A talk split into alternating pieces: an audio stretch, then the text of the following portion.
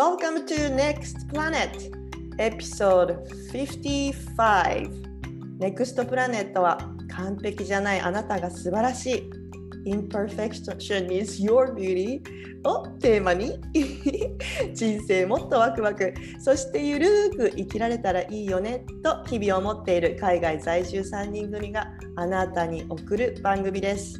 NEXT あ 言えないネップラのののです。リサです。まゆこです。いやーごめんごめんカミッカミになりましたけど 朝から。もう面白いな。何回やっても私たちこれほんまうまくいかへんっていそうしてね。直さないという。事前に録事前に録画しとけよみたいな。な。ねでもそれがい。いいやん。ほんまタイムリーさがあって何回言うねんって感じやけどな。そうそう。ね、なんか久3人の収録超久しぶりな気がす久る。しぶりでも3週間ぶりぐらいじゃない？そうだね。ねえ。対談が続いたもん。いやでもそうだねそうだねが超良かったの。ちょっと。聞いた？いや良かったよねえ、ミキさんとマーヤね。とマー2ヤつともシンガポールやったからさ、うん。ままゆこと私でののは時間がちょっと無理やった。けどな。うん。そうだから。どうやった、ね。客観的に聞いてどうやった？え、客観的に聞いてもまずうん。ミキさんの回。私もさ今ソフィアミキさんのクラス受けてるじゃん、うん。うん。うんだから余計聞きたい。そう。もうあれ聞いてなんかん。ミキさんの内なる批判家がいないとかさ、うん。なんか納得だよね。だからあの雰囲気でもなんか何なんだろうもう。だって私なんて内なる批判家しかいないんじゃないかっていうぐらいさもういろんな人格がさ いるわけじゃん自分の中にさ。まゆこが私もってね。だからなんかすごい衝撃的だし、もうあそこに上り詰めるにはもうどうしたらその内なる批判家と仲良くなれるんだろうなって思いながら聞けたしなんかやっぱ難しいんだよね。まゆこどう？ソフィア難しいでしょ、うん。いやこれはね、これはね、じっくりやっていくうちにうん。いつかピッカーンとなんかつながってくんの全部が。あででまたかなんかそうそうそう。でまたちょっと離れちゃうと時間が経つとやっぱりちょっと薄れてきてうん。でまた引き戻されるかのようにこう自分の中でリマインドしとかないとこう忘れがちな部分があるんだけど。いやでもミキさんの話がなんか途中でさ言ってたじゃん。なんか宇宙人っぽくて話が分かりにくい時があるって。ではい。分かんないっていうコメントももらったし、なんか結構両方すっごい良かったっていう人と、うん。あなんかちょっと分かんなかったっていう人と、結構いたいた。こで、あの事故が事故、あのアクシデントの事故にしか聞こえませんみたいなコメントがあった。難しすぎて。うそう自事故分のってセルフの事故そうそうセルフのことね。うんうんうんうんそうだよね。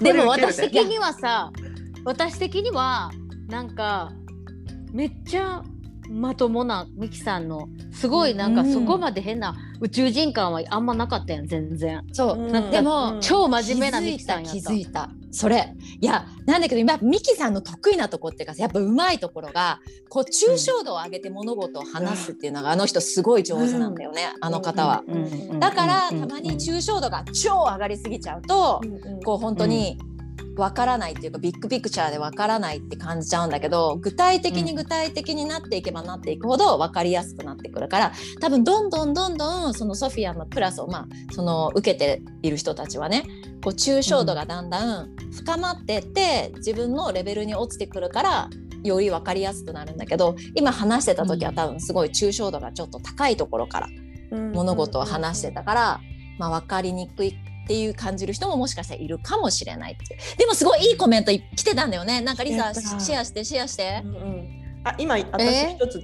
出せるよすぐ。あうん。あ出して出して。あのね実は私の幼なじみ3歳から知ってるさ友達も撮ってくれて今撮ってるんだよね。今初級かな。そうやんね。で彼女から速攻メッセージが来て「行きます」うん。もう超良かったよ。電車で前半のとこ聞きながら面白くて笑っちゃった後半はなかなか難しかった。ミキさんに聞きたいこといっぱい出てきたよ。てかミキさん内なる批判家いないの驚き。そしてソフィアも学んでいくうちに深まった気がする。というコメント。おお。いいねありがとう。ありがとう、あかり。がとうございます。前半面白かったな。前半がなんかミキサーの人生みたいなやつだったようね。待ってちょっと待ってこれだけ聞いていい？あのミキさんのダイヤモンドからおでこから出てきたっていうさリサのさ オープニングから私爆笑なんだけど。あれは何なの？いや私もなんかあれはなんだみたいな。なんかここはなんか入れてねみたいな。し てあのなんかプロフィールはこれですみたいなのやってるけどさ。そうだったんだ。かそれについて触れへんし一切。うんでもなんか何やった？さすが。こに埋め込まれたダイヤモンドがなんとかとかいう体験をするとかもほんまおもろいねんけど。そっかあれなんかあそなんこからもうさプロフィールをさ企業とかにも出してるわけやろあの人。あのプロフィール。真多剣分出してるんじゃないかいやうん。ちょっとよくわからんけどそこまでは。住み分けさせて面出してるのか白ないわ。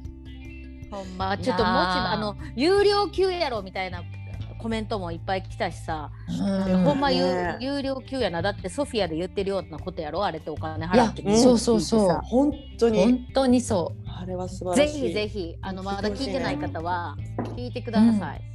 うはい。ほんでそし次ての週がママーヤーヤン。いなんやかさ一言言っていい、ーうん。うん。もうマーヤンの話最高やってんけどさ、うんうん。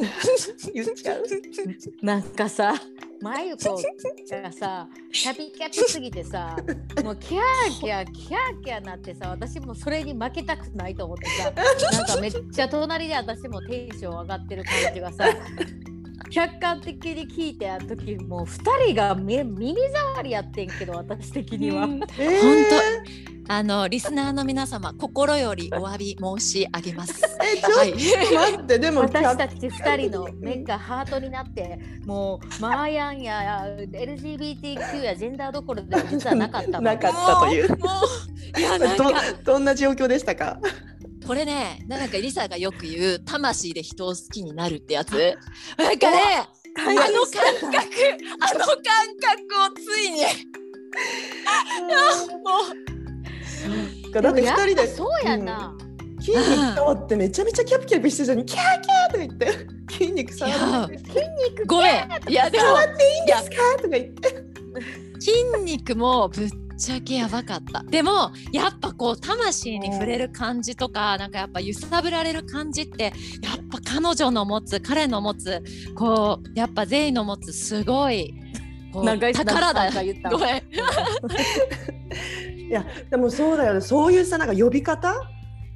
わかんなかったからさ、本当に勉強になった、あの会話そうよね、なんかでこれもすごいいいあの本当にあのメッセージいただいてリスナーの方からね、うんうん、聞きたい聞きたい。なんかあのさ特にまあ母親の人が多いやんかネクプラって、うんだからうん。後半とかすごい子供に対してどういうことを言えるのかとかさ、荒いうん。その荒いとして私たちがっていうところで話してそこの反響が多かったよね。あじゃあ一個紹介していい、うん。まさこさんからです。はい。こんにちは、マーヤンさんの説明すっごくわかりやすかったです。今回はうん。過去も神回でしたね。グラデーション、なるほど。早速子どもたちに話しました。LGBTQ という単語は聞いたことがなかったものの、娘は学校で男女別男女か男女別なく好きになっていたんだということを教わっていたそうで。ん息子は5年生までの日本の授業ではかかお教わってはいないものの担任の先生から話を聞いたことがあったしママも前話したしまあそんなもんだよねと驚くぐらいナチュラルな受け止め方先にラベルつけてしまうのはやっぱり大人なんだわと実感しました。というわけで夏休み親子ワークショップ希望です。はいやりまぜひというわけでそうそうそう。私もね他の友達からねうん。2人ほどあのワークショップ希望ですっていただいてるから本当に。実際今回はあのこれ本当あの夏休みのタイミングになるかもうちょっと後になるかわかんないけど、あのマイアンとね一緒にネクプラで子供向けのワークショップっていうのを企画していきたいと考えてます。ねえ、うんすごいオンラインでやるからさ楽世界世界中からの人たちがさ。参加。うん。そうそうそう。あー楽しみ。参加してみんなマヤンに質問したりとかさ、うん。基本の木とかさ、うんうんね、うん。そういうこと聞こねえ。う。うん、すごいいや逆。ほんまになんかさもうさ本当に魂が綺麗な人やなってもうな もうね特にね生でさ目の前でさうなんかん本当にまっすぐな目をこうう、ん。さあこう見ながらなんか頭で聞くっていうかもう心に入ってくるんだよね彼うんかうん全員の言葉は本当に。だからそれがちょっとでもポッドキャスト上で伝わったらいいなって思います。うんねぜひ聞いてほしいね。そうだね。ううんん。なんかさ個人的にはもううんマイコがキャピキャピしすぎてちょっとイラッとしたけどね。あなんか もうキャピキャピしてました。もうもうもう否定はしません。ってさなんうん私さミキさんの回聞いたじゃん最初にさうんうんうんうんミキさんの回53とかだったから。でさなんかすごいマユコめっちゃ静かなんだよね。なんかいたの？っていうぐらいさいきなり話してまたいなくなるみたいな。その後のマーヤン向井マユコもマイク離さずみたいな。もうリサをもうカバーして私がもうこの違いよ可愛かった。ほんまに。はいそれほど正直だったのね。正直です。ね。はい。いやもうねそれこそ男女関係なくもう性別を越してゼイはすごく好かれる人やなと思う、ほんまに、うん。ノンバイナリーやと思うわ。あ。う。ーうん。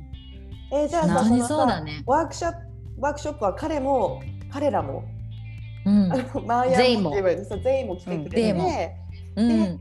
お話ししてくれるんだよね。うん。だからちょっとそうもちろん。だってマーヤンの話会やんだよね。いや嬉しい、うんそうそうそう。ちょっと参加します。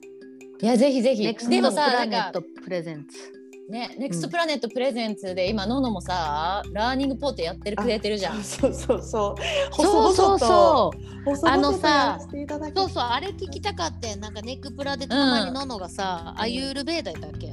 そう。の最初第一弾はアイルベーダそう。うん。そうちょっと教えてどういうことを始めようとしてるの、えなんかさ、うん私多分やりたいことがいっぱいあるんだよね。うんで、うん。本当うん全部勉強したいんだけどやっぱ全部さ、勉強してる時間を考えたら人生、あれなのよ。人生終わっちゃうのよ。うん。だから私が あの講座を受けて勉強するんじゃなくてそしたら、うん。その知識をもう持ってる人を呼んでお話を聞けば、ちょっと勉強した気になるのかなっていううん。気になったの。うんうんうんでだから、そうたまたま最近そのしあのシンガポールに元住んでたマミが紹介してくれて、ちかちゃんっていうアイルベーダーをずっと勉強しててその先生がオランダに住んでるんだけど、あちょっとアイルベーダーやってんのじゃあ話さないっていう風になってうんそこから始まったんだよね。えでののがめ個人的にアユールベーダって興味あったんもうねこれはもうずっと興味あったの。うん。もうだからって言って別に勉強したわけでもなくて、まあ、本ちらっと読んだぐらいかな。そうそれでまあこの先生が現れてくれたから目の前に。うん。うんとタイミングみたいなさ。そう,、うんうん。うんそう。なのへえよ。そして話してもらった。あのでもアイルベーダね、あのうんちか先生も言ってたけどなんか星読みみたいなんだよね、うん。へーそれそれぞれの人でっていう感じ。そう。なんうか、ん。一応インドとかではさ5,000年前とかからさ歴史のある医療なんだけど、予防医学みたいな感じ、うん病気になる前に改善する、でもそのためにどうしたらいいって言ったら、自分自身を知ることうん。になるのね、ほそうそう。でやっぱ一人ずつタイプが違ってうでなんか大きく分けたら3つあるんだけどその性質がね人のうん。体質の違いが。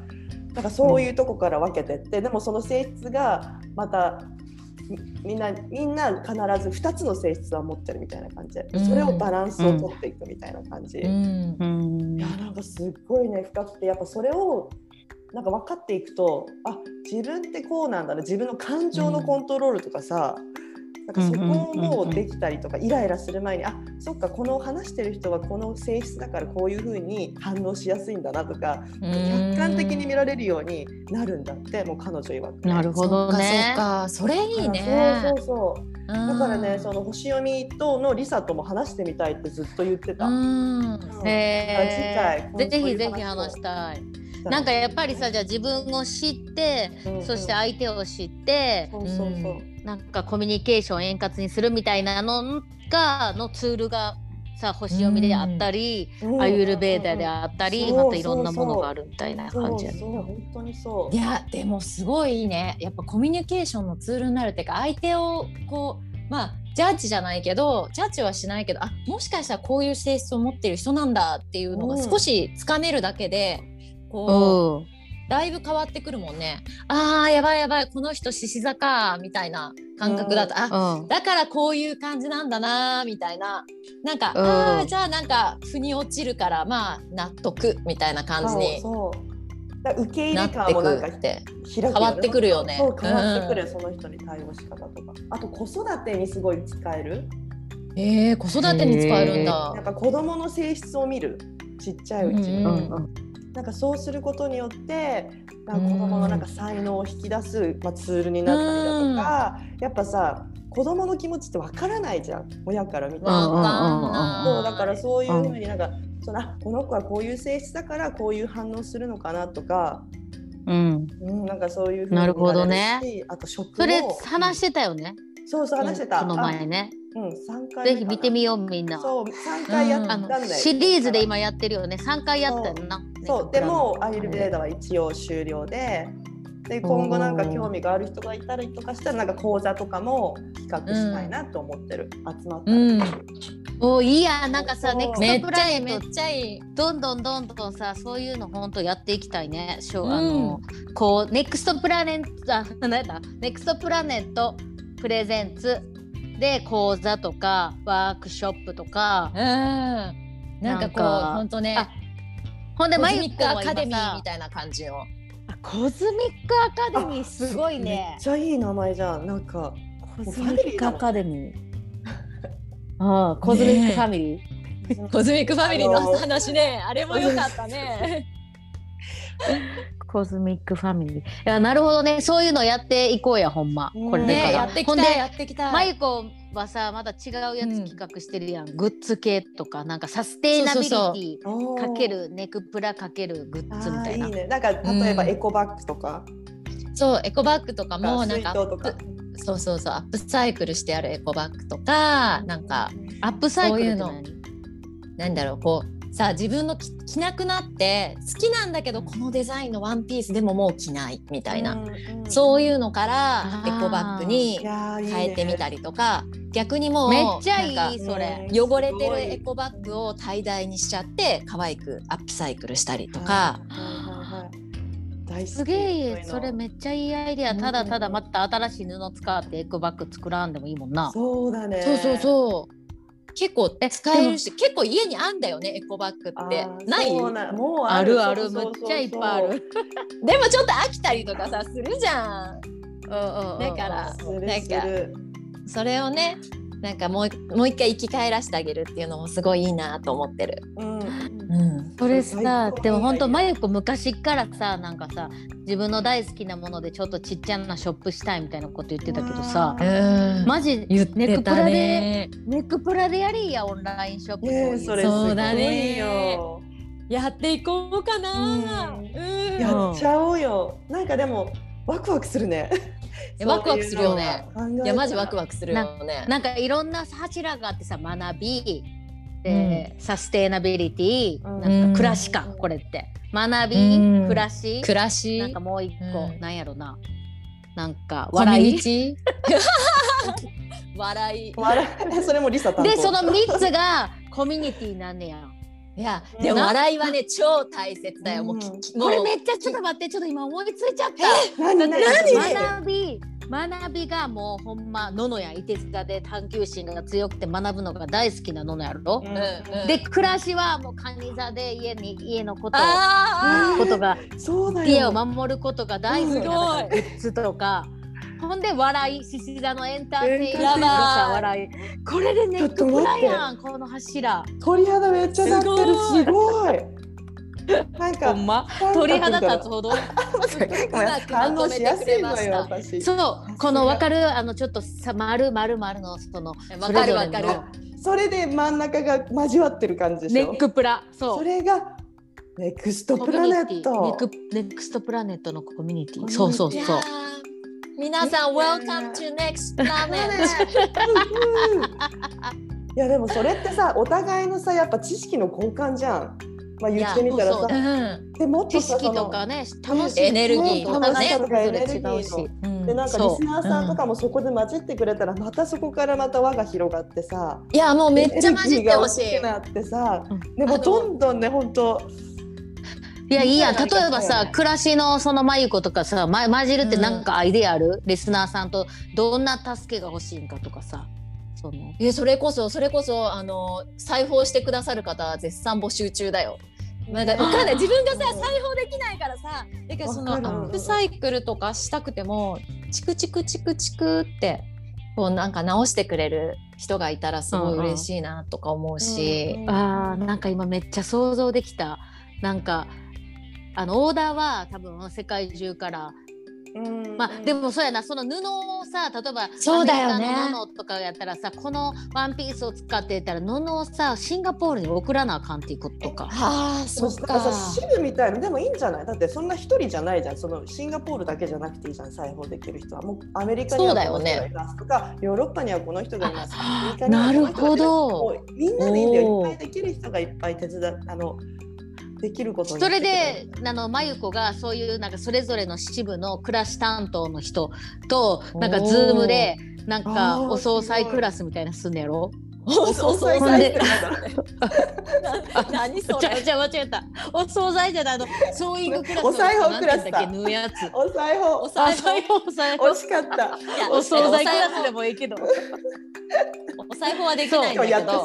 おさだからまゆこはシンガポールのリスナーさんでねネクプラ10人でお裁縫が得意な人にと一緒にさそれが私今想像できてまゆこのリビングでさあのなんか3人ぐらいでさココナッツチップとかめっちゃヘルシーなやつとさヘルシー。あなんかアップルキャロットジュースとか飲みながらさみんなでミシンとかやりながらさなんかチクチクチクチクキャッキャッキャッってしながら笑ってて「あこれでいいじゃんこれできたこれでしよう」ってほんでズームでそれぞれのネクプラのその暮らし担当の人に教えてるとかいうのどう？これ。よくない？いいね。えそれ面白い。いいね。ね想像できた暮らし担当とかあるのがあじゃあちょっとちょっと誰か誰どなたか裁縫ができる方あのえー一度私と家にお茶お茶しに来てくれませんか？どっかあでお茶しませんか、第一発目の募集です。ネクプラ暮らしグループの班長のまゆこ殺到しちゃさがおうんんじゃない裁縫できる方募集してます。助けてください。ほんでまゆこさビーガンとか今まさにめっちゃやってるやんあのレシピ作りとか、うん。勉強とか、でうん。学びのそのののとさアユルベーダとかとさ、コラボしてネクストプラネットうん学び暮らしプレゼンツアユルベーダと食のなんか教室みたいなのやコったらいいしな。い。やめっちゃゃやりたい、うん、ちょっと待ってごめん。今笑いは何したらええんやろ。笑い笑いの話は何したらええんやろ。もうもうリサいるだけでもう笑いだからさ。いいんじゃない？どっ漫しり構えといて才ちょっとほんま。漫才ネタ作って発表せなあかんかな。う んコミック。コミック。コミック。四なんなん？コマ漫画コミック漫画がってこと？リサのさエンターテイ4ナーじゃん。画誰か作ってくれる人ってことね。4コマ漫画とか、なんか私さマジでさお笑い芸人ってさ全員みんなさプロデューサーとかディレクターがいんねやんか。であのお笑い脚本家とかお笑い作家もいんねん絶対な。ダウンタウンとかだってみんな作家さんがついてんねやん。楽器の使いとか。そうなんだ。そうやねんね。もちろんネタは自分で考えるてる時もあるけどそういうなんかうん。劇場でやる時とかは、でもテレビのとかは絶対作家さんがいてさ。だから、うん。プロデューサーとディレクターとかは私募集してます。私がなんかそのなんか作作家系。だからこういう風にやってコント作ったらいいんじゃんこんなコントのネタどうとかさやってくれる人を募集私。あえその人たちは考えてそのネタをリサが披露する私がやる。あそうで誰か一緒にさ笑いグループの人やってくれたらいいねんけど、一緒にやうん作って。笑いグループだそうだね。募集。いや楽しい。めっちゃ面白いじゃん。えじゃあ待って学びはねなんかこれを話したいとか、私こういう知識がたくさんあるんです。もうシェアしたいっていう人がどんどん来て、うん、もうどんどん来てもらったらいいよね。たりとかそうそうそう、なんかねそのそういう知識をあれわアウトプットする場所を作りたいかな。このなんかね、うんうん。占いでこれを勉強してるんでちょっと話させてくださいみたいなさ話してください。いいやん。うん。いいやん。めっちゃいいやん。プレゼンター募集ってことね。そうそうそうそう。楽しいね。最だっ高じゃん。てノノはワクワクするもんな。そういう新しいこと聞いてたらさ。そうなの。やっぱさそうだよね。そう刺激が必要だよね新しいことをして伊手座はね。うんはい、そんな感じですよ今後の ネクプラいや楽しみ楽しみだね。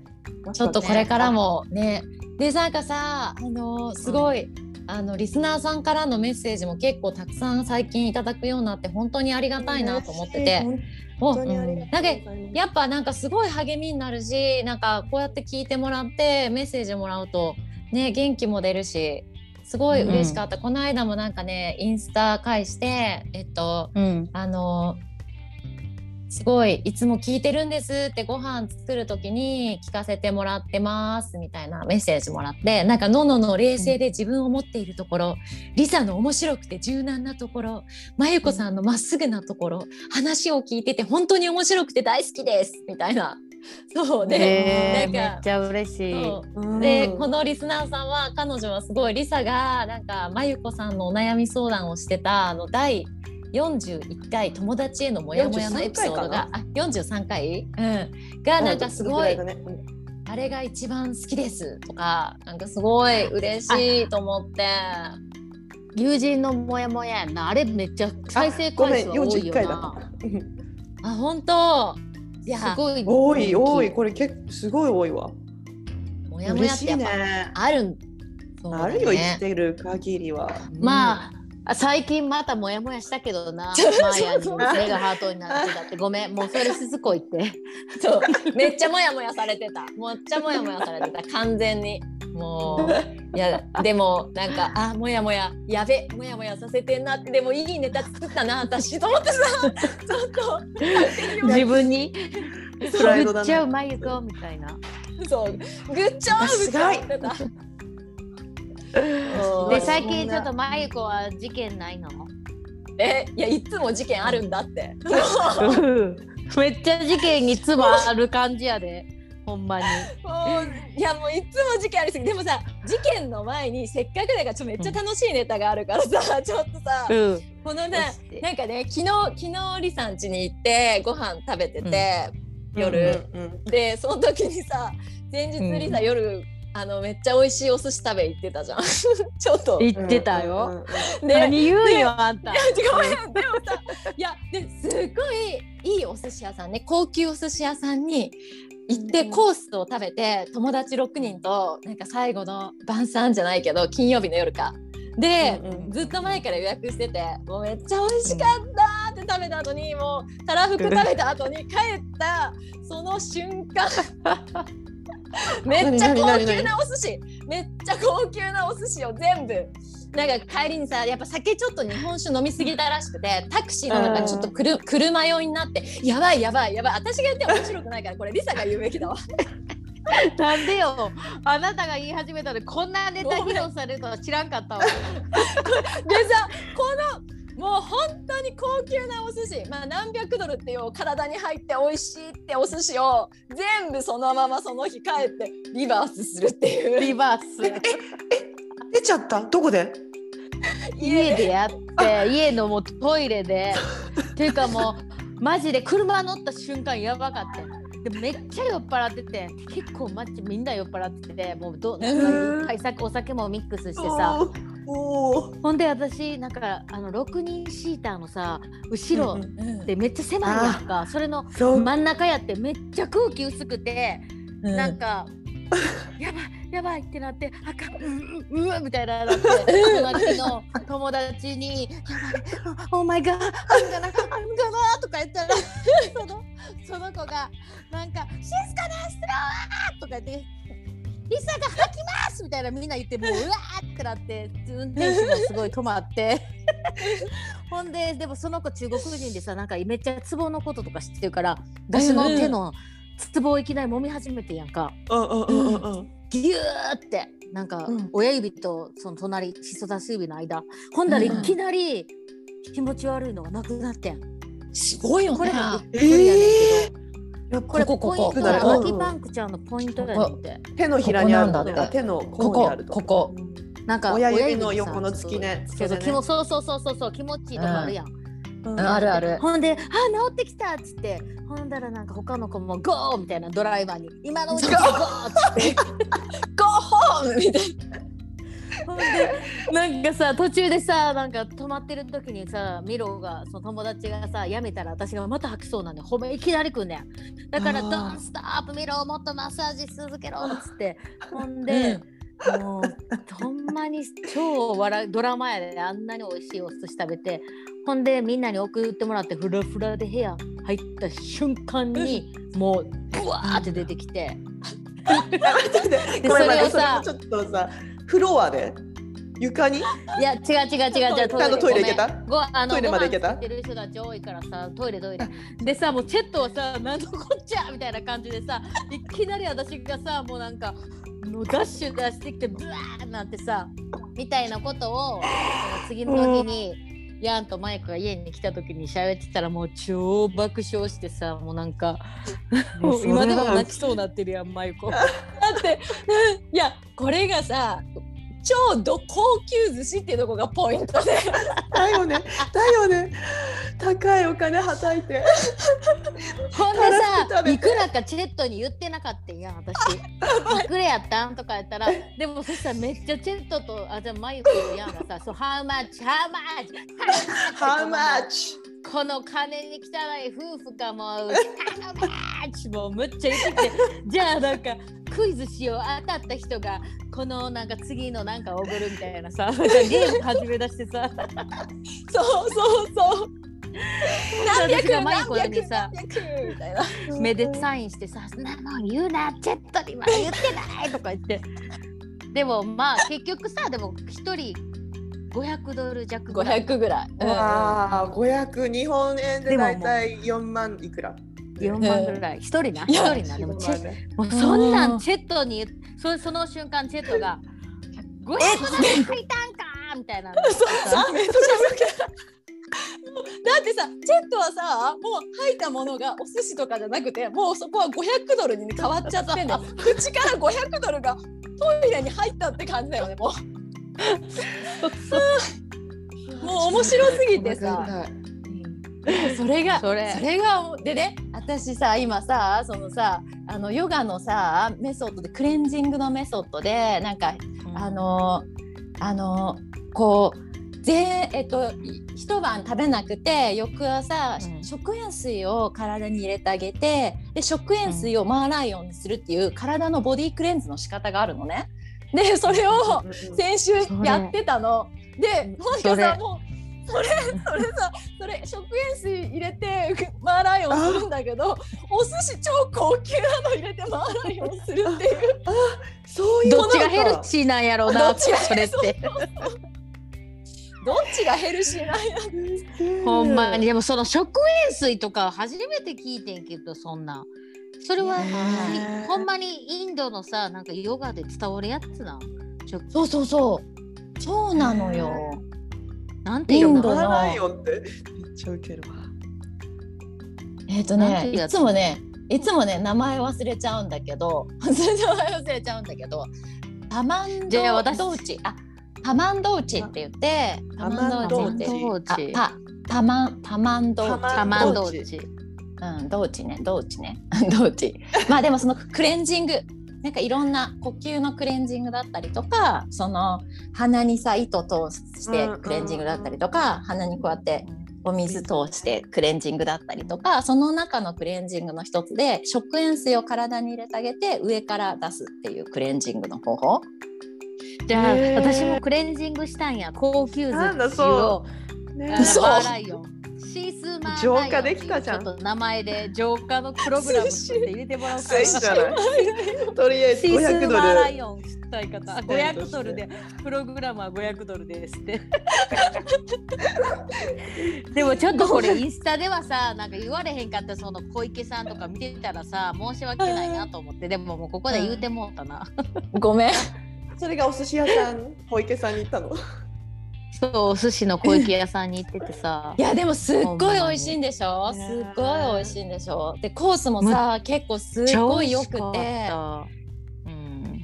やあのーちょうど1年前にさ、うんうんうん。1年前の母の日にサーキットブレーカーってシンガポールロックダウンやった時に、私テイクあの何？テイクアウェイっていうの？出前頼んであデリバリーか。うんうん。デリバリーめっちゃ美味しくてめっちゃ安くてそのなんかうん。60ドルで超いい寿司とかやって。そうそうその出前はもうスペシャルで安くめっちゃ安くしててんな。